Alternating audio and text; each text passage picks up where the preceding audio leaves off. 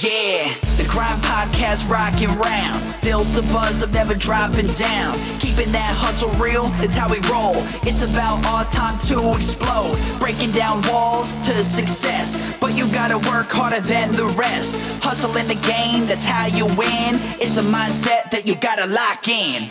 Love the process, not the goal. Hustle and grind, that's how we roll. Business, mindset, lifestyle. The Grind Podcast going down.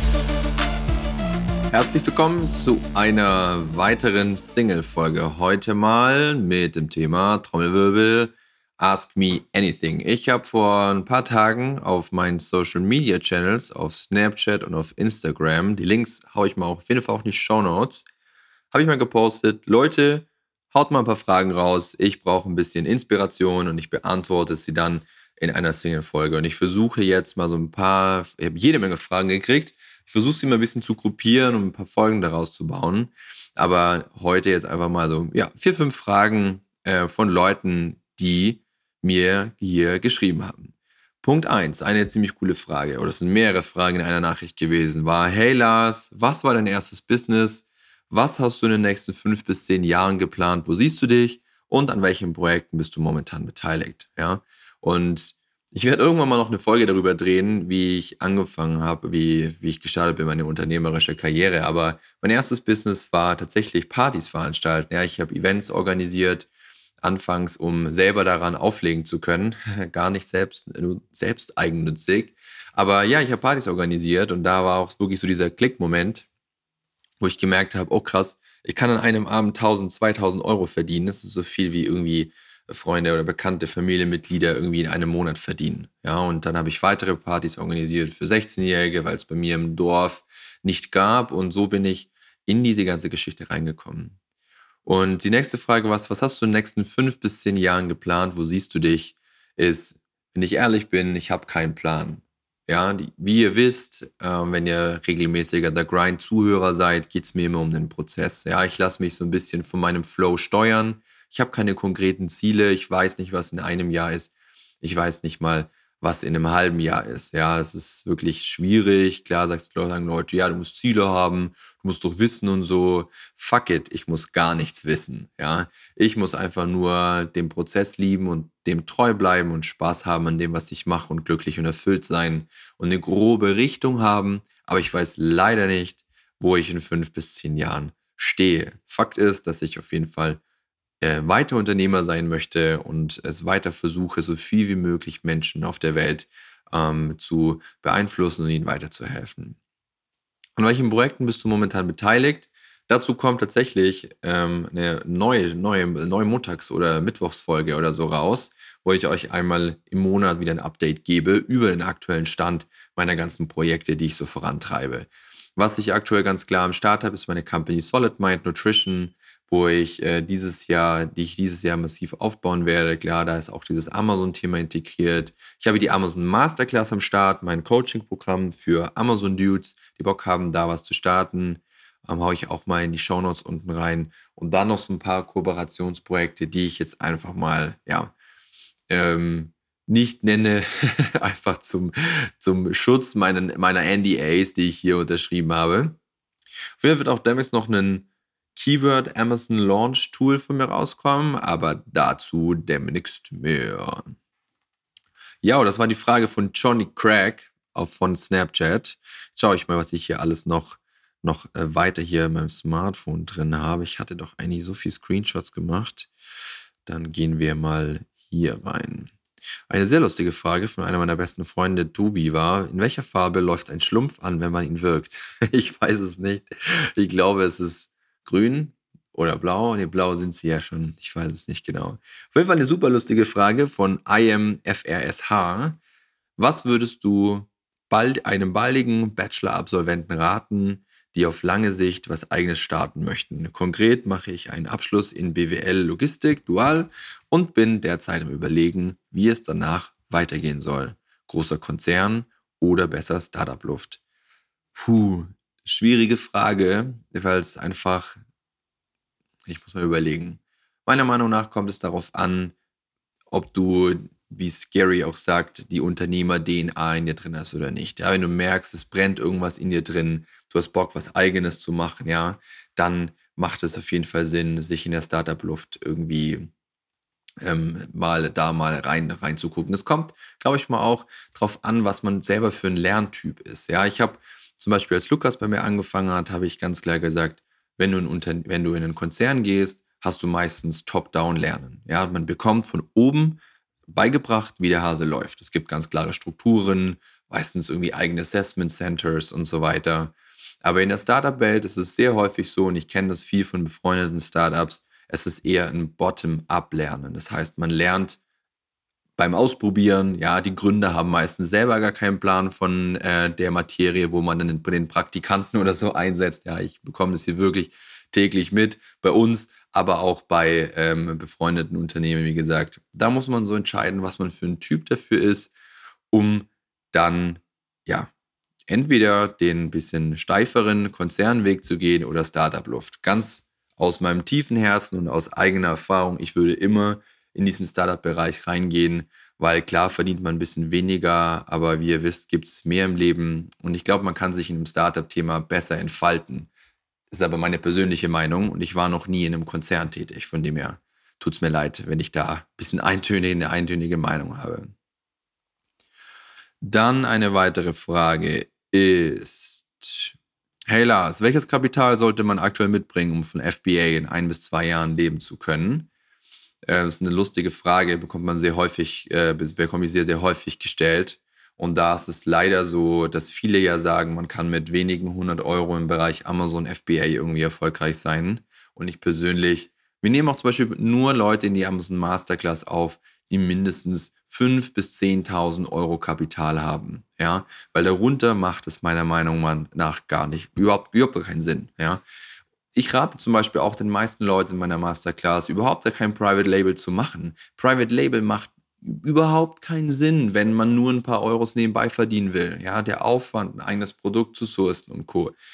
ist viel zu aufwendig für einfach nur ein bisschen Geld. Ja, wie ich, ich nutze Amazon gesagt, als Motor. Ich habe Amazon 2016 genutzt, um über 600k Umsatz zu machen, um der Company eine schöne, eine schöne Bodenhaftung zu geben. Ja? Und dieses Jahr werden wir die Vermarktung außerhalb massiv anstoßen. Ja? Und so solltet ihr das auch machen. Es gibt noch ein paar andere Wege, aber die lernt ihr in meiner Masterclass. Ähm, gut, eine Frage. Ab welchem Umsatzdeckungsbeitrag würdest du nicht mehr alles in Amazon reinvestieren, sondern eventuell auch in andere Investments gehen? Hm, schwierige Frage. Muss ich mal überlegen. Auch hier wieder eine sehr, sehr allgemeine, speziell strategische Frage, die jeder für sich selber beantworten muss, ja.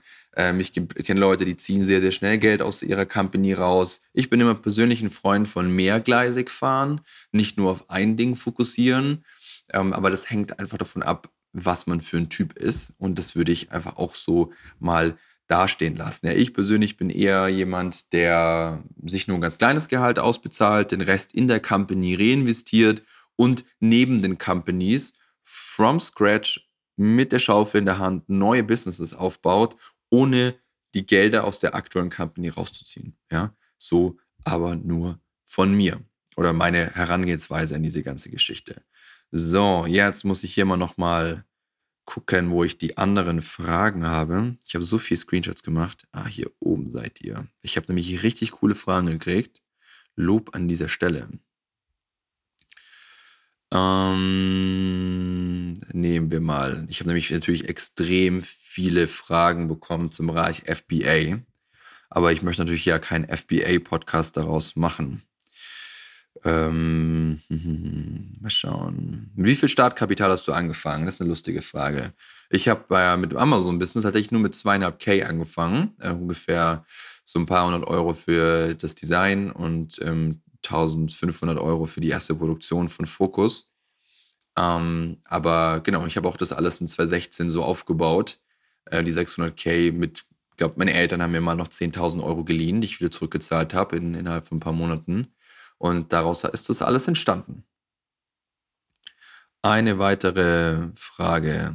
Ach, stimmt, mir ist gar nicht eingefallen, dass ich so viele Amazon-Fragen bekommen habe. Wie kommt es denn auch? genau. Das ist eine sehr, sehr coole Frage von Sligotom ähm, auf Instagram. Er hat gefragt, ähm, ich lasse jetzt mal die Amazon-Frage raus. Die Frage 2 war, warum ernährst du dich ketogen und wie schaffst du es im Alltag ohne Kohlenhydrate auszukommen? Ja, ich lebe nicht komplett streng ketogen, aber ich bin ein sehr großer Freund von High Fat, ja, weil mein Körper persönlich mit Fetten besser umgehen kann als mit Kohlenhydraten. Wie gesagt, unser Körper kann aus zwei Energiequellen äh, Energie gewinnen, entweder aus, aus Carbs oder aus Fetten, ja. Und er kann zwar auch aus Proteinen äh, Energie generieren, aber nur sehr, sehr, sehr, sehr schwierig. Und mein Körper kommt persönlich einfach viel besser mit Fetten zurecht und darum bin ich immer ein Freund von, von der High-Fat slash ketogenen Ernährung. Ja, ein, eines der größten Benefits für mich ist einfach, dass ich den ganzen Tag über massiv fokussiert bin. Ja, ich hau mir jeden Tag morgens eine Bein Bulletproof Coffee rein. Mir reicht meistens ein Kaffee über den ganzen Tag. Ich habe keine Mittagstiefs. Ich weiß gar nicht mehr, wie sich das anfühlt. Ähm, und ich bin den ganzen Tag on point. Ja, und das finde ich halt das Geile einer ketogenen Ernährung. Ich werde mal noch ein paar andere Podcast-Folgen darüber drehen, auch mit ein paar Ernährungsspätzeln, wo ich mal ein bisschen tiefer in diese Thematik reingehe. Aber das ist einer der Hauptgründe, warum ich das mache. Ja, also nochmal zusammenzufassen, ich fühle mich einfach mega gut den ganzen Tag über und ich fühle mich mega fokussiert.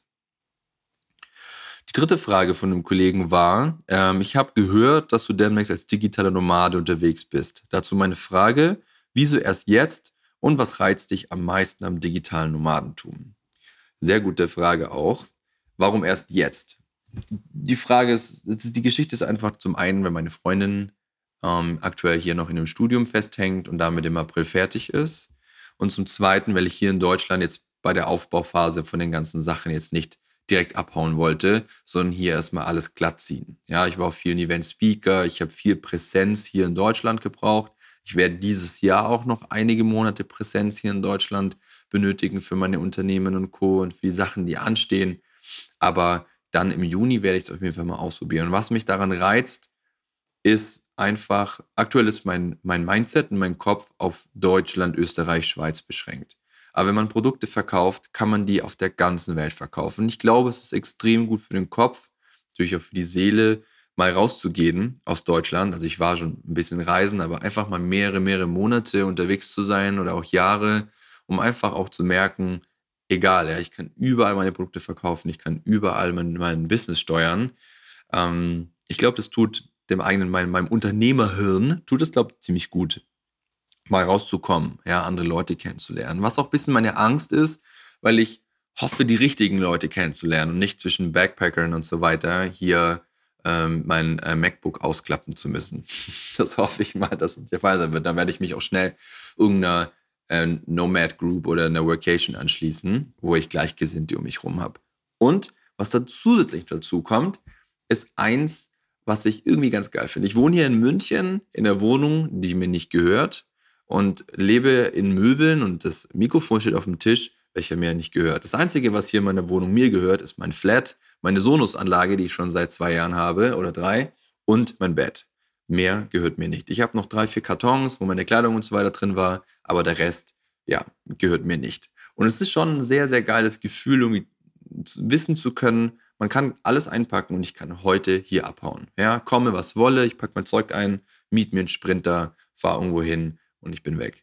Und mein persönliches Ziel ist auch dann Mitte Juni, wenn ich hier die Biege mache, mich auf eine Reise, entweder auf einen, auf Backpack oder auf einen Handgepäckrucksack zu fokussieren. Also wirklich die vollkommene Minimalisierung, weil ich das ganze Thema Materialismus ist schon komplett von meiner Liste gestrichen habe. Ich habe kein Auto, ich habe keine Wertsachen, ich habe nichts, ja, was irgendwie groß an Wert hat, weil ich es nicht brauche. Und ich glaube, dann unterwegs zu sein, nur mit einem Rucksack, mit äh, zwei, drei Boxershorts drin, meinem Laptop, ein bisschen was zum Anziehen, mein Geldbeutel und Reisepass und irgendwie meiner Camp für die ganzen tollen Vlogs und eine Drohne vielleicht, stelle ich mir schon ziemlich, ziemlich, ziemlich cool vor. Ja, und aber kann sein, dass ich auch in zwei Monaten wieder zurückkomme und merke, okay, das war's doch nicht. Ja, ich bin hier in München oder sonst wo auf der Welt genauso glücklich, wie ich unterwegs bin. Aber das werde ich ausprobieren. Ich glaube, das war eine ganz gut, ein ganz guter Satz, ähm, hier mal einen Cut zu machen. Ich habe äh, natürlich noch mega viele weitere coole Fragen bekommen, aber die, die hebe ich mir immer ein bisschen auf für einen weiteren Ask Me Anything Teil hier in The Grind, by The Grind. Ich danke dir, dass du mitgehört hast. Schöne 15 Minuten mit ein paar Fragen, aber ich werde es immer wieder mal machen und verbleiben mit den besten Grüßen. Dein Lars. Business, mindset, lifestyle. The Grind Podcast going down.